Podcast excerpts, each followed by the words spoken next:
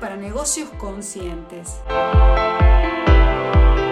El podcast semanal de Silvina D en el que conversaremos sobre todas esas estrategias, técnicas y herramientas para hacer brillar tu negocio, gestionarlo de manera efectiva y poner en marcha una estrategia que atraiga interés sobre tus servicios.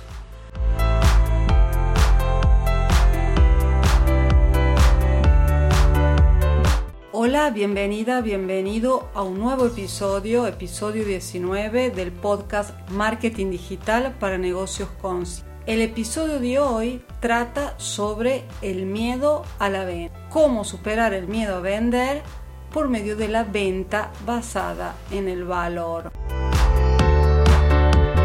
Bueno, levante la mano quien no ha padecido del miedo a vender. Eh, te cuento que entre las peticiones que me han llegado en estos últimos tiempos, una de ellas em, se relaciona con el miedo a vender. Y creo que el miedo a la venta es uno de los principales obstáculos a la hora de vender eh, servicios de terapia o, o coach. Y no solo, digamos, de terapia o coach. Por eso en este episodio vamos a analizar tres causas que están frenando el desarrollo de tu negocio precisamente por tener miedo a vender.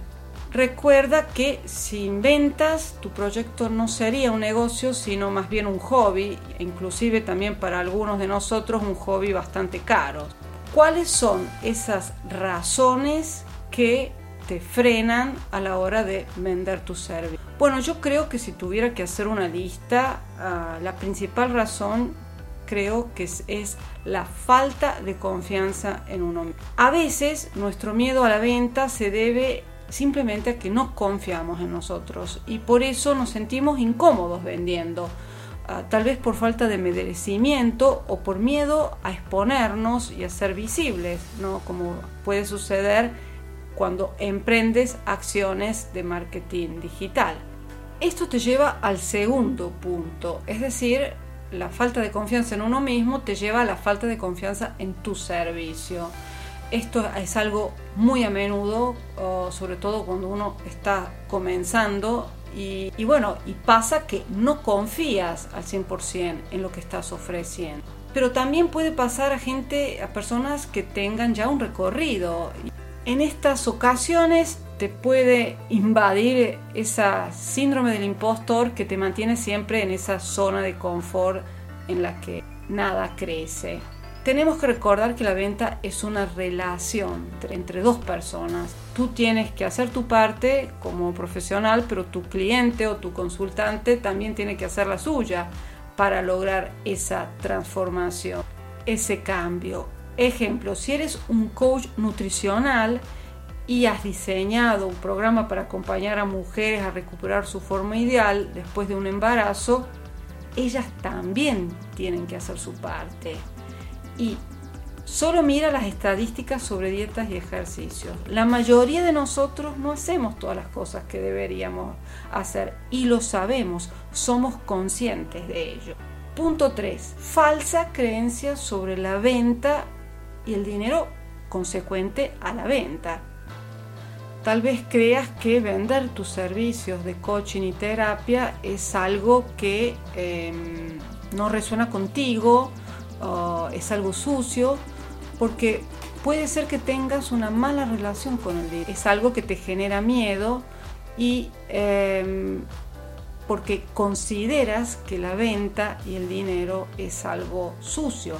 A menudo estos patrones derivan de creencias familiar. No sé si te resuenan ideas como los ricos son todos malos, vender es embaucar a la gente, eres un farsante y un vendehumos. La clave, ¿dónde está? La clave está en sanar ese patrón, cambiar esa forma de pensar con creencias que son empoderadoras. Y precisamente la venta basada en el valor es una metodología que nos puede ayudar a cambiar ese chip, a cambiar esa percepción. Pero ¿qué es la venta basada en el valor? Es un enfoque que pone a tu cliente en una posición central a lo largo de todo el proceso de venta. Es una forma de comunicar no solo lo que haces, sino lo que vale, porque te centras en el valor. Y centrarse en el valor tiene que ver con centrarse en tus clientes, centrarse en lo que quieren, en lo que están experimentando en ese momento y sobre todo en cómo puedes ayudarlos. Una vez que pongas en marcha tu proceso de venta basada en el valor, tendrás mucha más claridad sobre a quién ayudas, cómo lo ayudas y cuánto vale tu ayuda. Es una forma de vender que te proporcionará también una enorme cantidad de información sobre los tipos de contenido, tipos de productos y servicios que podrías crear para ofrecer a tus clientes más valor y por lo tanto generar también mayores ingresos para tu negocio. Pero ¿cómo realizar una venta basada en el valor? Te cuento que cuando vendes algo le estás pidiendo a tu cliente que haga un cambio y por lo general hacer un cambio siempre difícil. Cualquiera que sea la solución que brindes clientes, le vas a resolver un problema real. Pero a pesar de eso, vender no es fácil, por la simple razón que cambiar no es fácil. Pero no desesperemos porque nos viene en ayuda el modelo de Dan Miller para la gestión del cambio.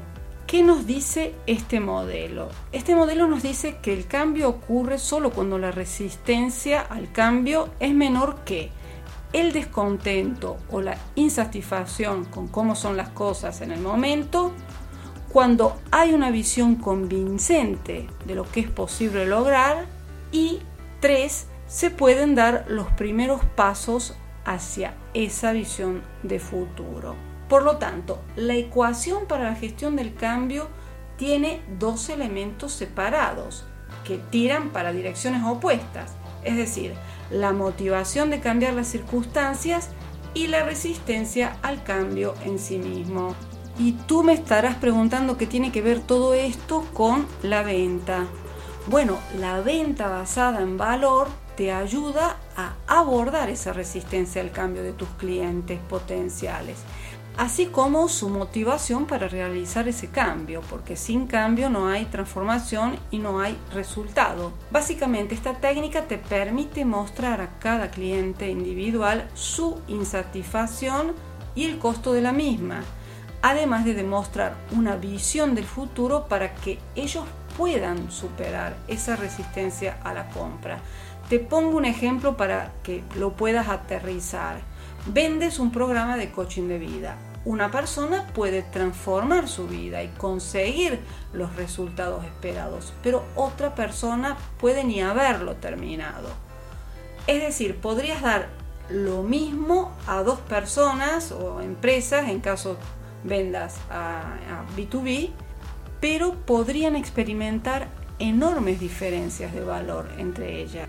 Principios de la metodología de venta basada en el valor. Bueno, hay que aclarar que no puedes encender un interruptor y meterte en modo piloto automático de la noche a la mañana, pero puedes comenzar a seguir estas pautas. Vender es escuchar, seguro que has tenido esta experiencia como a mí me ha pasado muchas veces, ¿no? Que alguien te pregunta cómo va tu día y antes de que puedas terminar de responder a la pregunta, la gente comienza a hablar y a descargar todo, todo el rollo, ¿no? Todo su estrés.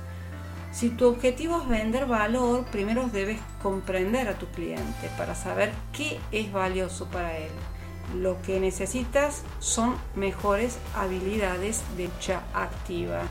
2. Vender es conocer a tu. Tómate el tiempo para conocer mejor de los que ellos se conocen a sí mismos. La habilidad clave aquí que hay que desarrollar es la empatía. Cuanto más en sintonía estés con tus propias emociones y sentimientos, más probabilidades tendrás de estar en sintonía con la experiencia emocional de los demás. A mí esto me ha pasado en un proyecto anterior, estaba trabajando con una tipología de cliente con el cual no empatizaba. Así que esto te lo puedo decir por experiencia propia. Punto 3. Vender es servir, es ayudar, es poner al alcance de tu público la solución que necesita a sus problemas, pero luego dar un paso atrás para que esa persona, ese cliente, tome su decisión y haga su parte. Otro punto muy importante, el punto 4, sería la confianza es clave, porque la confianza cuando vendes es prácticamente todo. Y lo es todo en dos maneras, en dos modalidades, porque tú tienes que confiar en tus servicios para que de reflejo puedas transmitir esa. Y si no la tienes, clientes potenciales no te van a creer y habrán perdido, digamos, la oportunidad de ayudarle. Hay muchos estudios que demuestran la importancia de la confianza en el comercio y estudios que muestran que eh, la confianza es prácticamente una especie de anticipación de interacciones. Generar confianza no es solo una, es la acumulación de muchos factores que suman para tu cliente y que lo van a ayudar, confía en ti y en tu producto. Pero ¿cómo podemos poner en práctica la venta basada en valores? Ahora seguramente te estarás preguntando cómo poner todo esto eh, de manera práctica, cómo poder aterrizar. Te dejo una lista eh, de tareas pendientes, de claves, de pasos que puedes seguir. Puedes enumerar el valor cualitativo y cuantitativo que estás proponiendo. Esta lista debe basarse en ejemplos reales de cómo has ayudado a, tus clientes en el pasado y también en los problemas que han experimentado antes de acudir a la otro, otro paso importante es hacer preguntas de ventas basadas en el valor, ¿no? que revelen los costos cuantitativos, cualitativos y también emocionales en los que incurren los clientes actualmente. Y también el valor para ellos de lograr ese cambio. De alguna manera están buscando. Determina también el valor que puedes brindarle. Esto sería el punto 3 porque en función de las respuestas que recibas de tus clientes debes poder articular el valor que brindarle a la persona.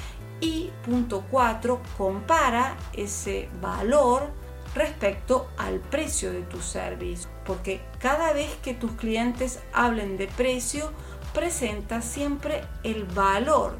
Y ten en cuenta que si el valor percibido es mayor, aumentarás las habilidades de venta, mientras que si es menor, el cliente considerará siempre que ese servicio tiene un precio elevado. Bueno, hemos llegado al final. Espero que este episodio, episodio 19 sobre cómo superar el miedo a vender por medio de la venta basada en el valor, te haya sido de ayuda.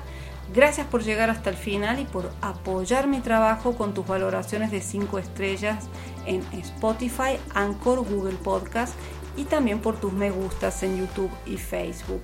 Me ayudarás así a llegar a más personas, a más terapeutas y coach que quieren visibilizar su negocio. Recuerda también siempre que con mi servicio Consultoría Express de Marketing Estratégico para Negocios Conscientes puedo ayudarte a diseñar ese paso a paso, esa estrategia para captar clientes, especialidad e identificar oportunidades y barreras en el área del coaching y de las terapias. Nos vemos la próxima semana. Un fuerte abrazo.